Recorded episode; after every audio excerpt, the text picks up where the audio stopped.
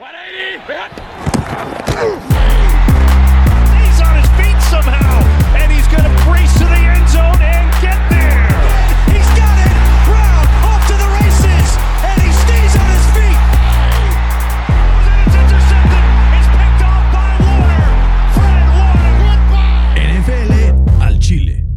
¿Qué tal amigos? Bienvenidos NFL al Chile, episodio ya número 43 y habemos Super Bowl número 55. Eh, es un partido y un matchup que la verdad tiene muchísimas, muchísimas implicaciones históricas y estamos felices de poderlo presenciar. Este es un momento que se vive una sola vez en la vida y va a ser la única vez en la vida que se enfrenten en un Super Bowl, a menos de que el año que entra repita, Tom Brady contra Patrick Mahomes. Fer, ¿Qué sabor de boca te queda ahora que sabemos qué Super Bowl es? ¿Estás emocionado? Emocionadísimo, güey. Este, como, como diría por ahí Tony Romo, este Super Bowl es como si se enfrentaran Michael Jordan contra LeBron James, ¿no? Posiblemente los dos mejores de la historia se van a enfrentar y somos afortunados de que nos, eh, de que nos tocó, ¿no?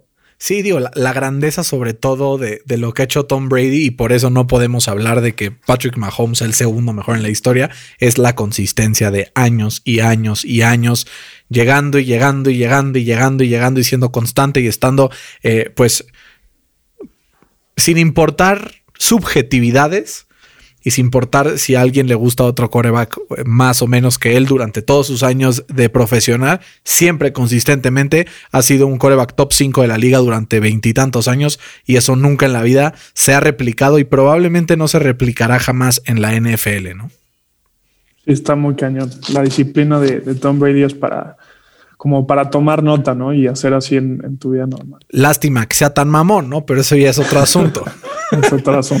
Eso ya no lo, se lo ponemos en contra. Fer, en este episodio número 43 de NFL al Chile tenemos algunas cosas bastante interesantes, temas bastante picantes, como dirían nuestros amigos de ESPN, a quienes les mandamos un abrazo. Sergio Dip, si nos está escuchando, eres lo máximo, te queremos. Eh, por ejemplo, vamos a ver obviamente el recap, de las finales de conferencia que se dieron este fin de semana, que vaya que me hicieron hacer corajes. Vamos a hablar sobre las declaraciones de Aaron Rodgers que fueron polémicas. Este tema de eh, también Matthew Stafford que oficialmente se puso de acuerdo con los Lions para dejarlo ir. Vamos a platicar también sobre esta nueva contratación de los Steelers en Matt Canada como offensive coordinator. Vamos a tener el tradicional ¿qué prefieres? Y al final un draft sabroso de donde nos imaginamos el futuro, intentamos ahí pronosticar los mejores fits para los corebacks que están ahorita ahí como a la mitad de la nada flotando a ver si se quedan, si se van, en qué equipo se verían bien. ¿Te imaginarías en qué uniforme se vería bien por ahí Fer Aaron Rodgers en una de? Pues quién sabe, vamos a platicar de eso un poco. Fer, empecemos por lo primero, por, por tus acereros de Pittsburgh. Matt Canada es nombrado el nuevo offensive coordinator. Este pues coach que llegó a, mover un poco el esquema de que tenía Pittsburgh, los, los, llevó de ser el equipo que menos usaba motion antes de, la jugada a ser uno de los primeros dentro de la NFL. Esto representa un cambio hacia la nueva modernidad o la nueva normalidad de la NFL. ¿Qué opinas de esta contratación, Ferandas? ¿Emocionado, aguitadón? ¿Cuáles son tus sentimientos en este momento? Pues mira, ni fu ni fa. Este, como dices, es uno de los primeros, más bien, implementó mucho eh, estos motions, pero fue eh, sobre todo en la primera parte de la temporada cuando pudieron correr mucho la bola y cuando sobre todo eh, el novato Chase Claypool corría como para meter estos touchdowns. No sé si te acuerdas que le clavó cuatro a, a Filadelfia, pero después como que se les olvidó. Y, y yo tengo ahí algo muy clavado que eh, Mike Tomlin dijo en su, en su última conferencia de prensa que, que no iba a mantener este status quo eh, dentro de la organización y que iba a haber como cambios justamente dentro de la misma, ¿no?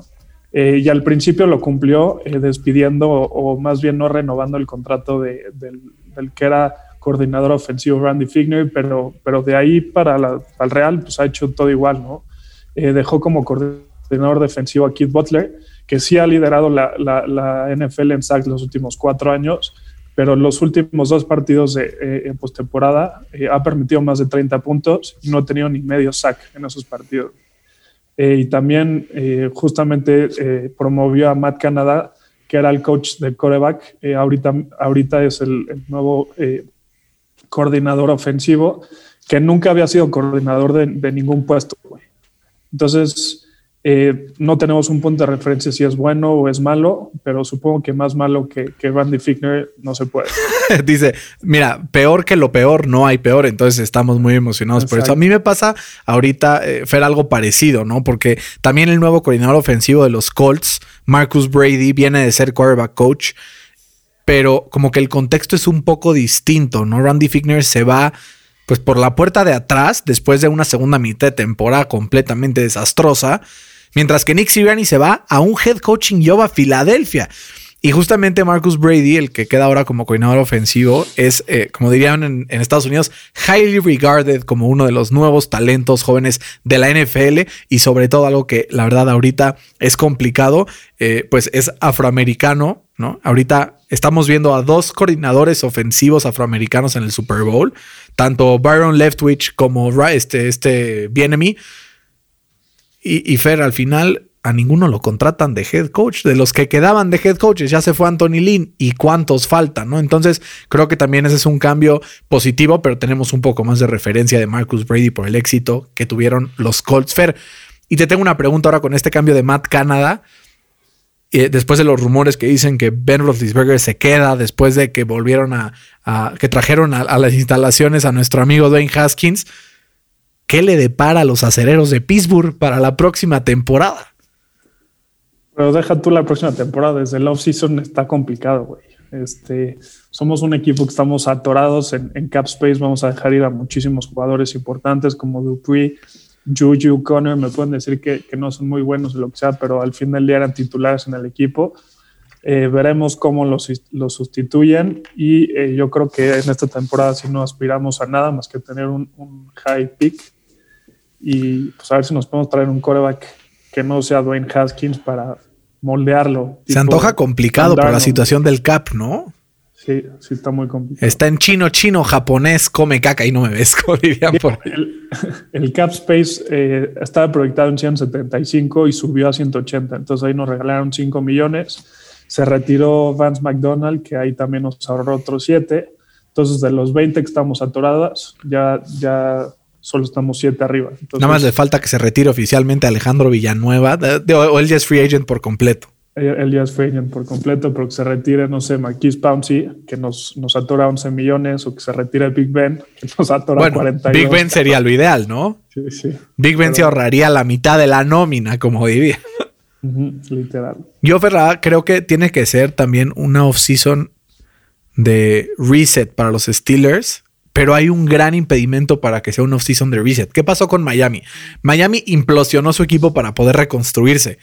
Los Steelers tienen una defensa con tanto talento y tienen armas ofensivas tan poderosas que no creo que sea viable desperdiciar uno o dos años de este roster tan talentoso, ¿no? O sea, como que no hay ni para dónde, porque no eres, o sea, aunque empieces a cortar jugadores, tienes un roster suficiente como para quedar a media tabla.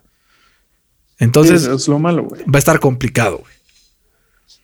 Sí, es lo malo. Como hace dos temporadas que no tenemos coreback, quedamos 8 y 8, güey. Media tabla. Préndete la veladora, Fercito. Oye, ¿qué opinión te merece esto ahora que Antonio Brown y Le'Veon Bell van a estar en un Super Bowl antes de que llegaran los Steelers, cada uno con un equipo distinto? Dos jugadores conflictivos, pero pues que ahorita están tocando la puerta del Super Bowl 55 y uno de los dos lo va a ganar.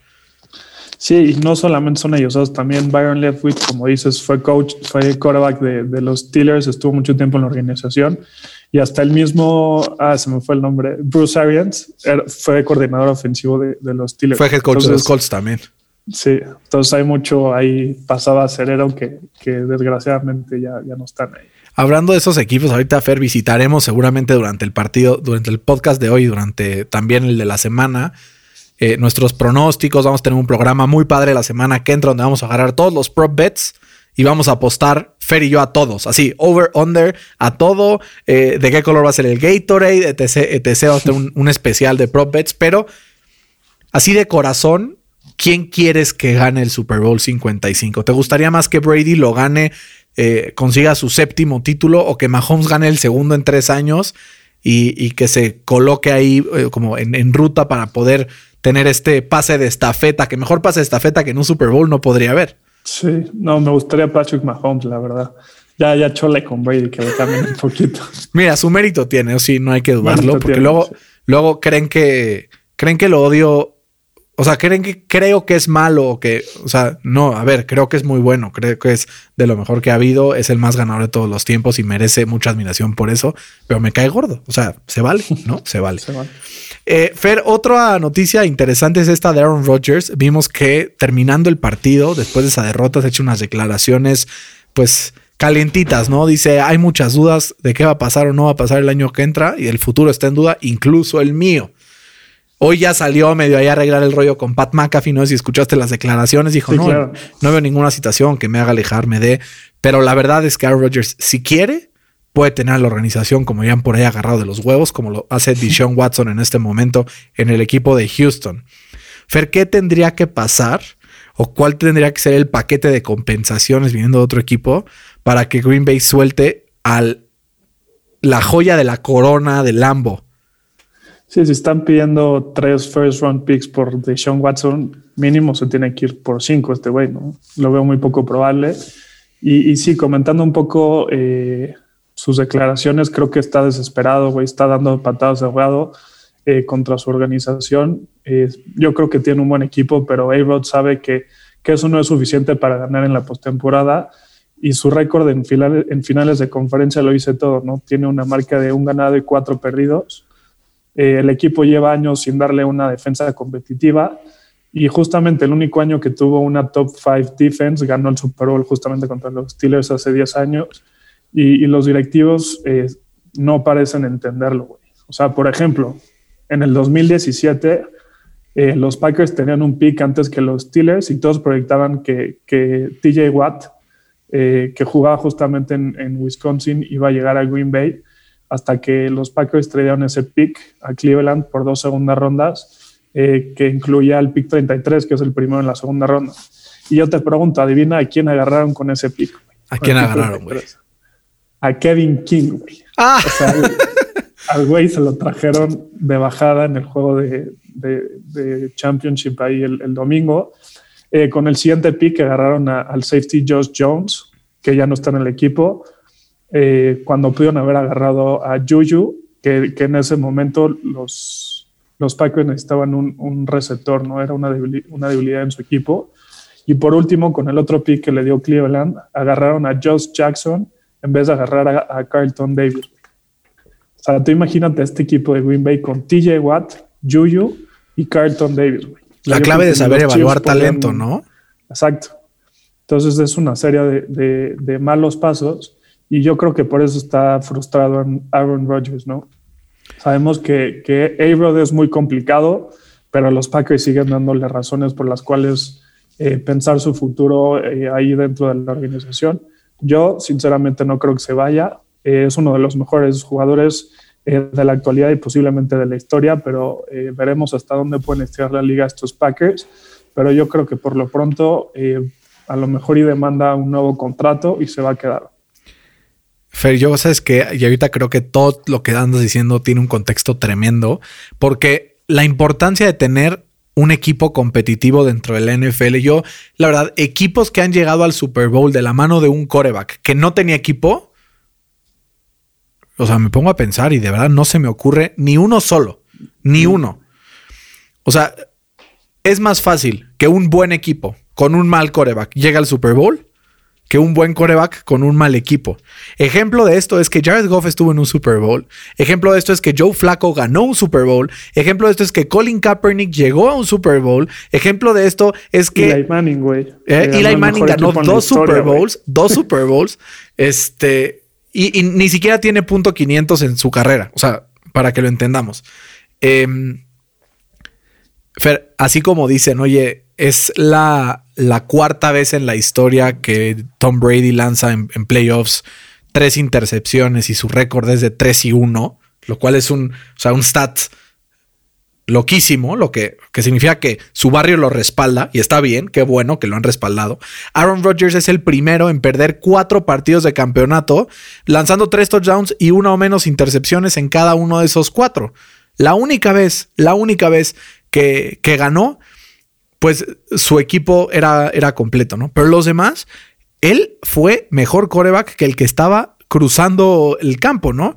¿Qué pasa con Tom Brady del otro lado? Es completamente lo contrario. Tal vez los corebacks rivales jugaron mejor que él esos partidos, porque eso sí el caso al menos en cuatro de, de las finales de conferencia que ha ganado.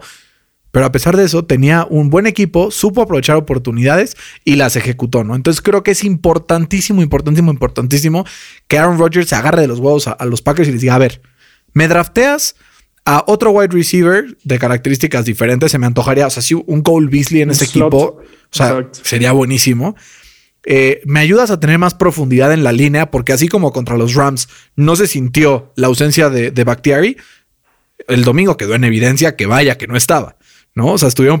Y sobre todo también el right tackle se durmió todo el partido. Shaq Barrett se lo traía como loco, pero ya lo tocaremos ahorita en un momento. Al final creo que Aaron Rodgers está en una responsabilidad moral de decirle a esta organización, oigan, hagan algo. Y el problema es que como es un equipo sin dueño, como es un equipo que, que hay muchísimos dueños, que son los fans, entonces no hay nadie a, quien rendirle cuentas. Y como es un consejo y como no sé qué, el dueño no puede decir, ¿sabes qué? Si no le traes eh, jugadores a Rodgers, adiós. Y, se va el general manager y ya. Entonces es, es algo que tiene que tomar un rumbo completamente diferente en los Packers. Es el problema de las cooperativas, ¿no? Exacto. Billy, Álvarez. Un saludo al Billy Álvarez. Cómo no, prófugo de la justicia. y otro coreback de la misma división que está en boga y que es uno de los corebacks más populares en este offseason es Matt Stafford. Eh, hay varios equipos que suenan ahí que les interesa. Reportes de Adam Schefter indican que los Lions estarían esperando recibir al menos un first round pick por él. Eh, con el contrato que tiene, que es bastante decente. No se me hace descabellado dar un first round pick por él. Se me hace que es un valor relativamente justo. Y hoy Dan Sileo, hoy Dan Sileo publicó en, sus redes sociales dentro del programa de radio que tiene en Estados Unidos cubriendo la NFL, publicó en, en orden los cinco equipos a donde le gustaría irse a Matthew Stafford. Número uno, los 49ers de San Francisco. Número dos, los Colts de Indianápolis. Dicen que estos dos equipos son los que llevan eh, mano, ¿no? Para, para llevarse a Matthew Stafford. De ahí, Jets, Bears y Panthers. Fer, yo creo que los Lions van a intentar sacar a Stafford de la conferencia. Y creo que un fit perfecto para Matthew Stafford podrían ser los Colts. ¿Cómo la ves? Sí, sí, a mí también me gusta bastante. Suena muy lógico, ¿no? Pero, pero ya hablaremos de eso más adelante. Va a estar sabroso el off-season, ¿no? Va a estar muy sabroso. Los, que nos han escrito y nos han dicho, oigan, no dejen de hacer podcast en el off-season, no se preocupen. A lo más nos tomamos una semanita de vacaciones por ahí de finales de febrero y otra ya por ahí de verano para que pues también descansen un poco nosotros, pero no los vamos a dejar. Probablemente bajemos la intensidad y en lugar de dos podcasts semanales grabemos uno, pero no se preocupen, aquí estaremos con ustedes durante todo el año. Fer, vamos a empezar a ver ahora sí los partidos, cómo pasaron esta semana para poder ya entrar en materia. Vamos a empezar con la madriza que le metieron los Chiefs a Buffalo. Y es que nos escribíamos durante el partido y nos decíamos, güey, es que parece chiste. Parece chiste porque los Chiefs no han jugado un partido a todo gas desde que le ganaron el partido a los Ravens hace ya más de 10 o 12 semanas y los Chiefs así tranquilitos caminando están en el Super Bowl. ¿Qué tan imponente te resulta ver a este equipo de los Chiefs? No, es, increíble. Y además lo peor es que lo hacen con hueva. Lo hacen bien con hueva. ¿no? Imagínate si lo, si, lo, si lo hacen bien con gana. y eh, cuando, iban, cuando iban 9-0, güey, ¿te acuerdas que güey, no se preocupen? ahorita, ahorita le dan la vuelta. sí, justamente de eso quería hablar. O sea, eh, Mahomes sigue dando cátedra de, cómo jugar la posición de coreback y se cementó, eh, yo creo que como el mejor coreback de la NFL en la actualidad. Eh, con todo y su lesión en el dedo del pie, con todo y que acaba de salir de una conmoción, Mahomes, completó 29 de 38 pases para 325 yardas y 3 touchdowns. Y también, como les llevo diciendo toda la temporada, este equipo de, los Chiefs son el, el equivalente a los, a los Warriors del NBA, ¿no? en donde no importa cómo va el marcador, sabes que los Chiefs tarde o temprano eh, te van a hacer un run eh, para darle la vuelta al partido, ¿no? Eh, para los que no sepan qué es un run, es, es como lograr esta seguidilla de, puntos mientras limitas como la ofensiva rival. los Chiefs desde que llegó Mahomes se han ido abajo en el marcador en casi todos sus juegos de, de postemporada, pero han logrado remontarlos con las siguientes runs. Empezaron 17-0 contra los Colts en el 2018 en la ronda eh, divisional. Luego 21-3, son 21-3 run contra los Pats, después de estar abajo 14-0, en el Championship Game eh, del 2018. Luego tuvieron un 41-0 run eh, contra los Texans después de estar abajo por 24 eh, en la ronda divisional del año pasado. En el Super Bowl tuvieron un 21-0 run contra San Francisco después de estar abajo 20-10. Y finalmente contra los Bills tuvieron un 38-6 run justamente contra los Bills después de estar abajo 9-0 en el Championship del domingo. O sea, es, increíble eh, e injusto lo que puede hacer este equipo de los Chiefs. Eh, por su parte, los Bills, eh, tras irse arriba 9-0, no encontraron la forma de, detener justamente a Mahomes y compañía. Y tampoco Josh Allen encontró la forma de hacerle daño a esta defensa. ¿no?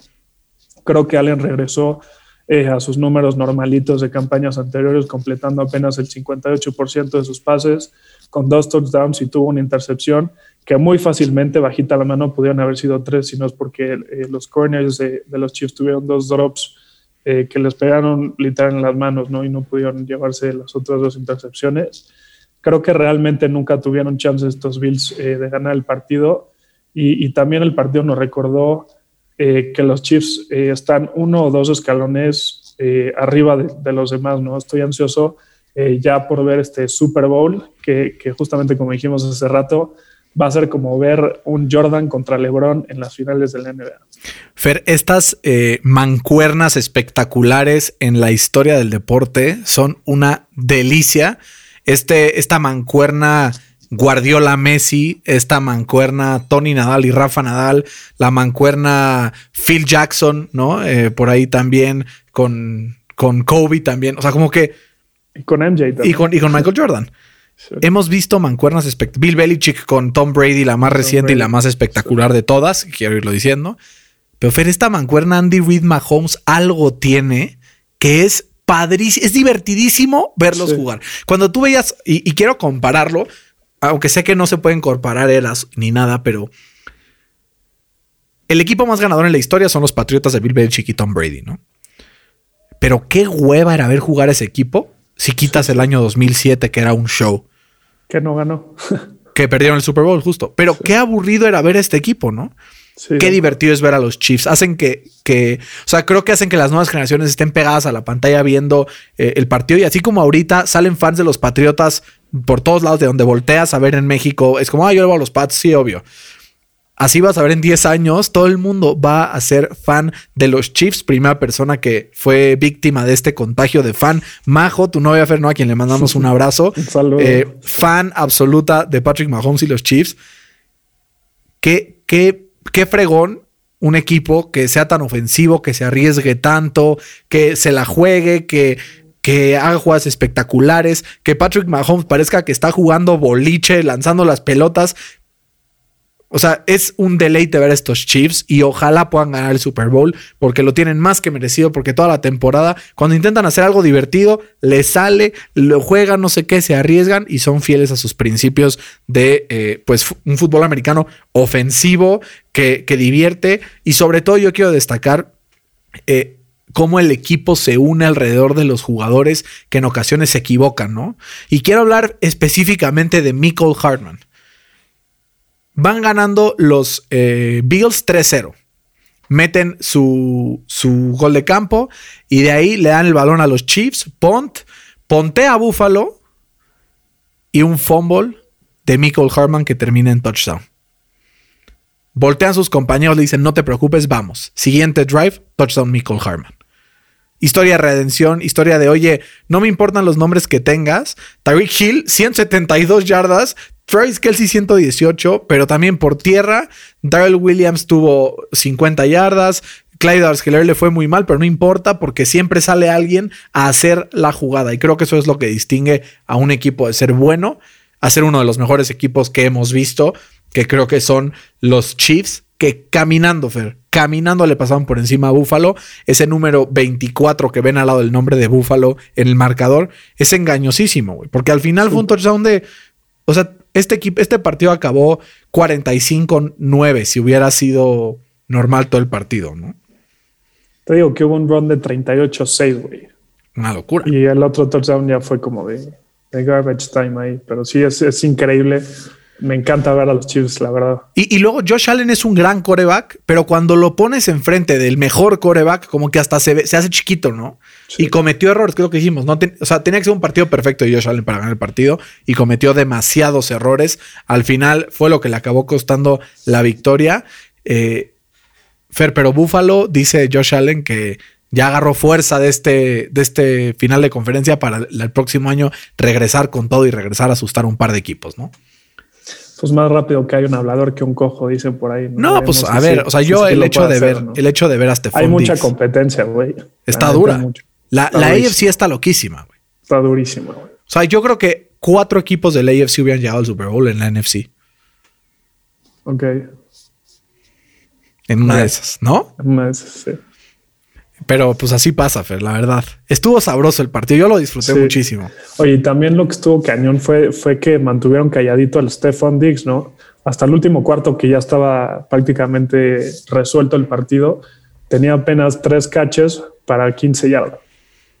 O sea, lo tuvieron agarradito de los huevos. Y Cole Beasley con el peroné roto resulta, ¿no? Que no había revelado, pero tenía 88 yardas. 88 yardas en 9 targets, 7 recepciones.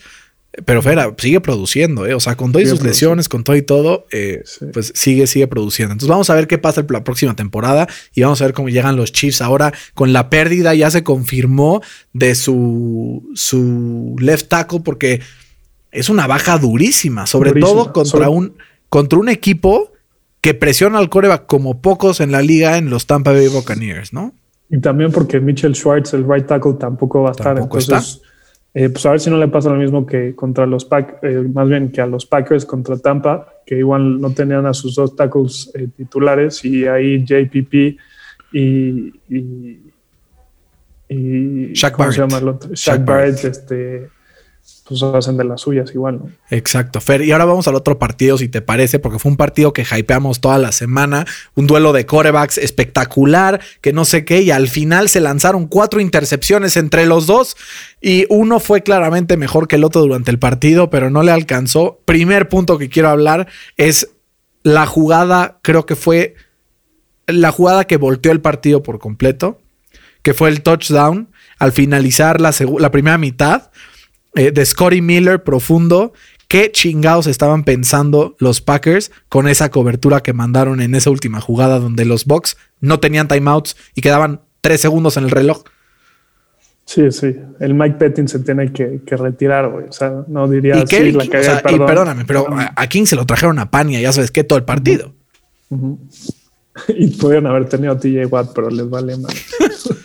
Una locura. Fer, Tom Brady, 20 de 36, 280 yardas, tres intercepciones desagradables, desagradables, pero al momento de ejecutar en ese último drive, conseguir la primera oportunidad, lo consigue y lleva a los Bucks a otro Super Bowl.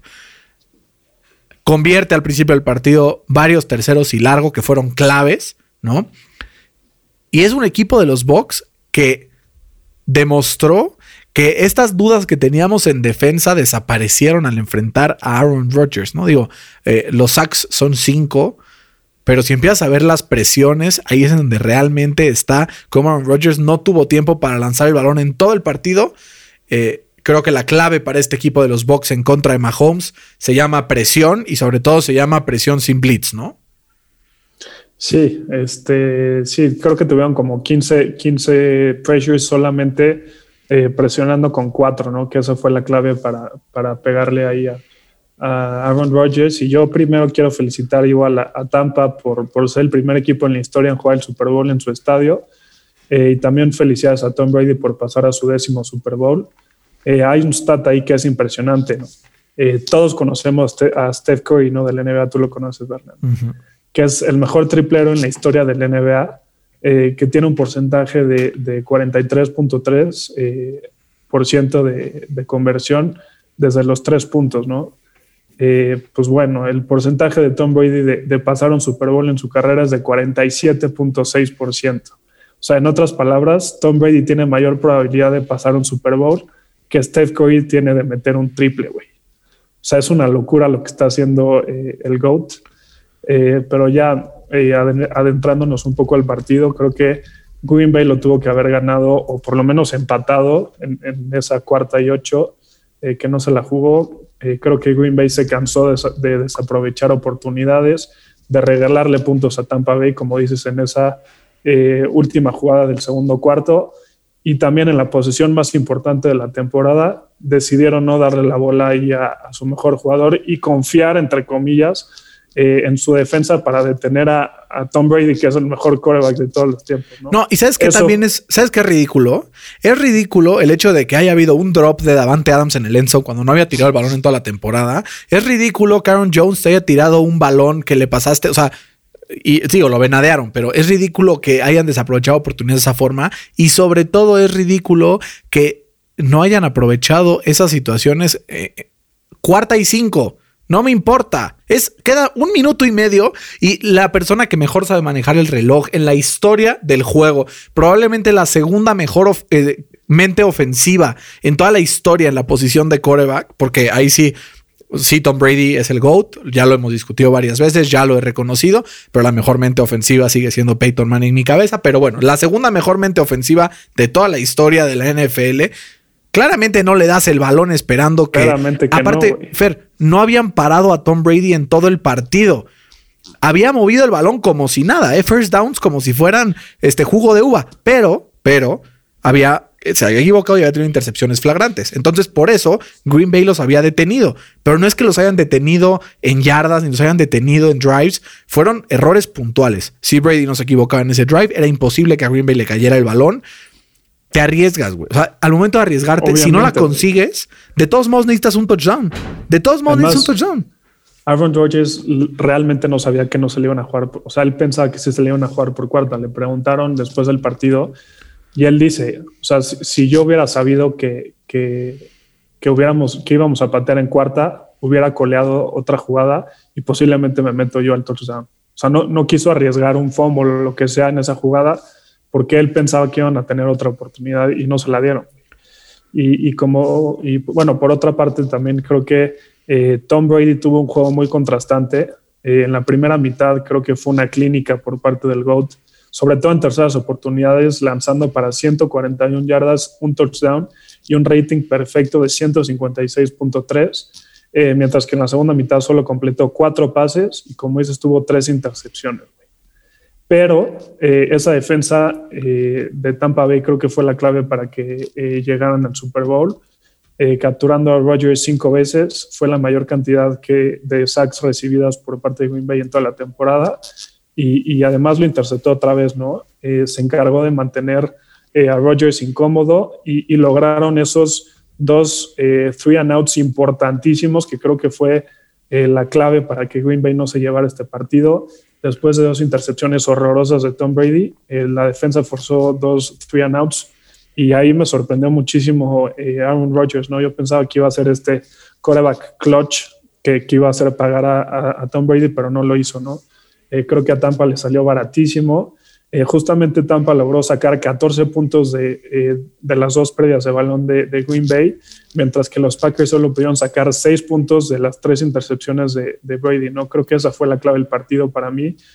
eso, eso marcó la diferencia del partido. Eh, y veremos cómo le va a este, a, este, equipo de Tampa contra los Chiefs que andan encendidos. qué locura es Devin White, ¿no? Qué, locura es Devin White. O sea, es una chulada verlo. Y ahora que pasan ya los Bucks al Super Bowl, va a ser importantísimo que Tom Brady no se equivoque como se ha equivocado los últimos partidos. Porque los Packers te pueden perdonar, pero Patrick Mahomes y los Chiefs no lo van a hacer. Tienen que jugar un partido absolutamente perfecto contra él, el ahora anciano y veterano GOAT, porque si no, no le va a alcanzar para poder ganar contra un equipo de los Chiefs que les vale madres quien seas te van a pasar, te van a correr, van a mover el balón y te van a meter puntos, ¿no? Pues ya lo vivieron a primera mano eh, Tampa, ¿no? Sí, que al final medio se acercaron, pero fue porque Kansas hecho hueva. Hecho hueva, güey. Sí. Tyreek Hill tuvo como 200 yardas en, en el primer cuarto. Una locura, ¿no? Sí. Fer, vamos ahora sí ya para terminar este, este recap.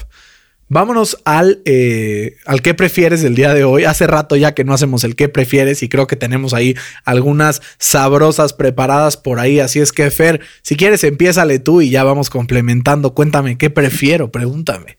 A ver, ¿qué prefieres? ¿Que Tom Brady eh, pierda el Super Bowl? Eso, eso, eso, eso. O, o que, que eh, Patrick Mahomes se vaya a los Colts. No, prefiero que Patrick Mahomes se vaya a los Colts, güey. Sí. Mejor que lo gane Brady, se retire en la cima, Se pero ya se retire. y ya no lo tenga que ver, güey. Ok. Ok, ¿qué prefieres, Fer?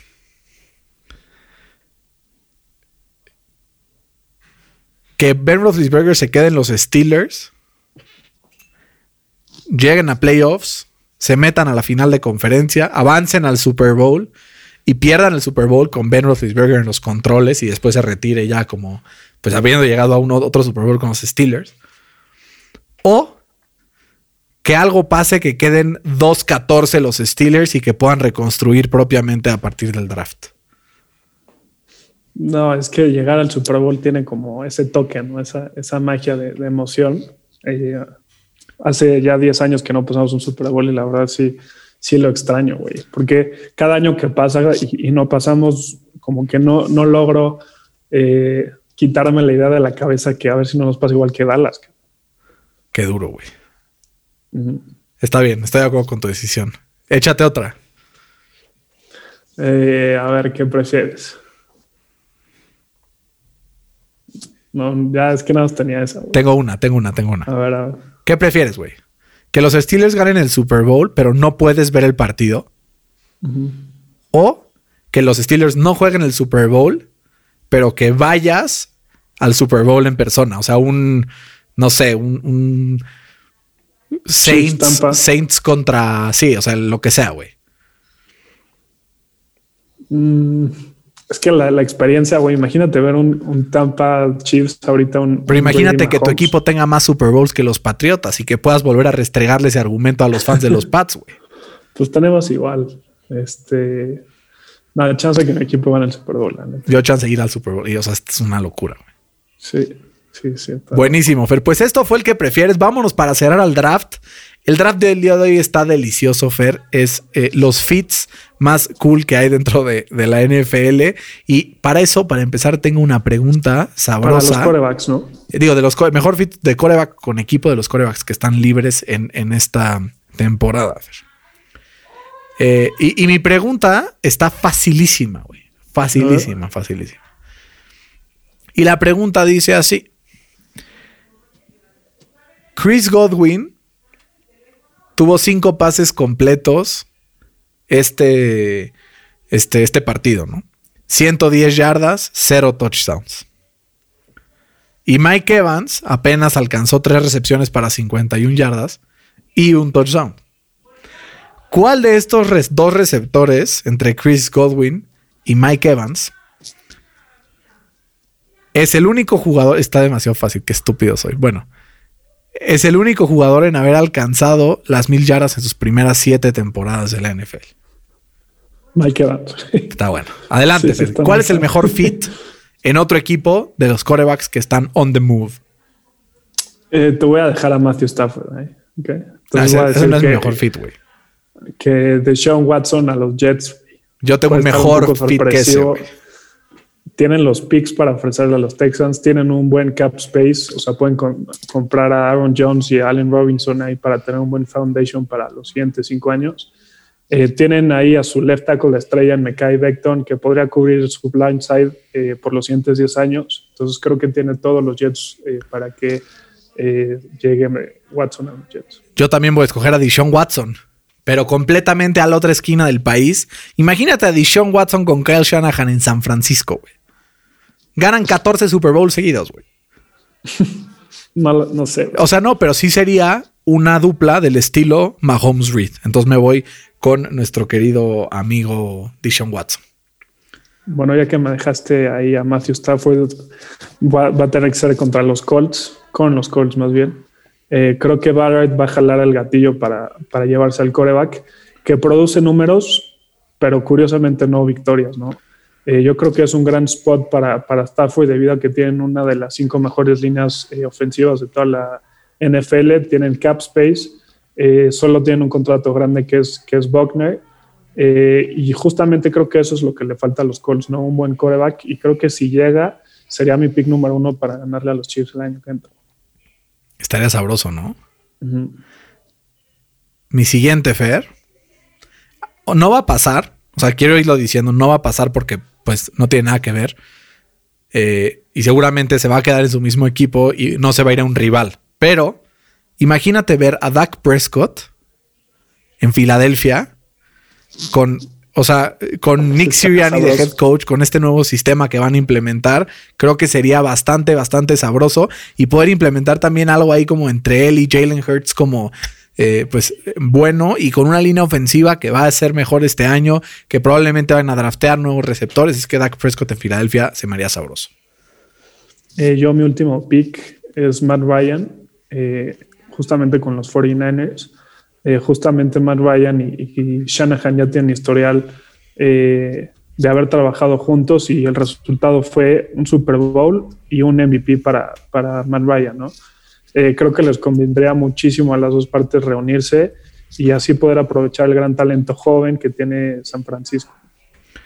Vamos a terminar, Fer, porque mi último va a estar simpático, pero creo que eh, el mejor match que podríamos tener sería Philip Rivers y la cabina de Monday Night Football. Porque Fer, Philip Rivers es extraordinario manejando el tema mental del juego, analizando, tiene muchísimo carisma, no dice groserías, pero eh, dice eh, como semi groserías de una manera muy, muy chistosa. Así es que creo que uno de los mejores fits que podría haber sería Philip Rivers y la cabina de comentaristas el próximo año. Oye, ¿qué opinas de, Jimmy G a los Pats? Pues no estaría mal, güey. A ver, peor. Como el hijo pródigo regresaría a casa. Peor que Cam Newton no le puede ir. Exacto. También, también pensé en otro chistín ahí, pero ya no lo dije. Drew Brees y una casa de retiro. También le vendría bien el retiro a Drew Brees, que no lo ha anunciado, pero es cuestión de tiempo. Sí, ya. Fer, eh, sin, sin mucho comprometerte, pero échate un bold prediction de algo que crees que puede pasar en el Super Bowl que nadie ve venir. Obviamente a lo largo de esta semana y la próxima cambiaremos de picks, tendremos más información, tendremos eh, updates sobre lesiones, sobre otras cosas, pero así un bold prediction, algo que crees que sí es posible que pase, pero que no es tan probable. Que Patrick Mahomes le rompa el, récord eh, de más yardas y más touchdowns en un partido que justamente lo tiene Tom Brady. Está bueno. O sea, lanzar más de 500 y tantas yardas y creo que eran 5 touchdowns. Está muy buena, muy buena. Yo creo que algo así también sería que van a limitar, eh, así como son bastante buenos, la verdad, los, los box limitando a number one wide receivers. Imagínate que limiten a Tyreek Hill a menos de cuatro recepciones de 80 yardas. Después de haber visto cómo se los atoró Tyreek Hill en la semana, creo que siete por ahí, eh, no hay manera que, pase eso. Esta semana y la próxima, Fer, todos vamos con Kansas. En la primera, sí, todo. O sea, creo que o sea, ¿quién va a salir con el uniforme blanco, güey? ¿Mande? ¿Quién va a salir con el uniforme blanco? Ya ves que eso importa bastante. No estoy seguro quién es el local. Creo que técnicamente el local va a ser Kansas, de hecho. Espera, pero déjame ver, déjame reviso. Porque hay un stat ahí que, que como ocho de los últimos días que salieron con el uniforme blanco ganaron un Super Bowl o algo así. Yo creo que va a salir de rojo Kansas City, ¿no? Porque los dos son blanco y rojo. Sí, pero, pero el, uniforme uno, digamos, de los box es el blanco. Ok. No, no, no, venga, mejor que los chips salgan de blanco, güey. No, mejor. Sí, sí. Qué drama, güey. Pero sí, o sea, Fer, yo creo que al final va a ser un partidazo y hay que disfrutarlo porque es de las últimas veces que vamos a ver a Tom Brady dentro de un campo de juego. Probablemente la última en un Super Bowl, ojalá, porque esto está la madre. Entonces hay que disfrutarlo, hay que pues admirar la grandeza mientras podamos. Dentro de todo el hate que le tengo a Tom Brady, le tengo mucha admiración también, no crean que es solamente hate.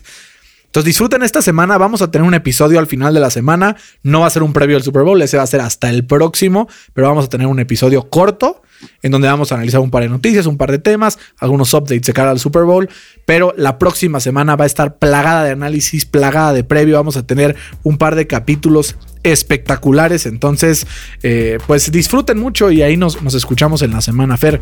Muchísimas gracias por tu siempre sabio eh, consejo, información y grata compañía. Gracias, Bernard. Un abrazo. Les, mandamos un abrazo a todos. Disfruten y descansen un poco esta semana porque la, próxima los vamos a traer de aquí para acá con intensidad, con Not el Super Bowl, etc. etc. Un saludo a todos. Les mandamos un abrazo. Hasta la próxima. Esto fue NFL al Chile.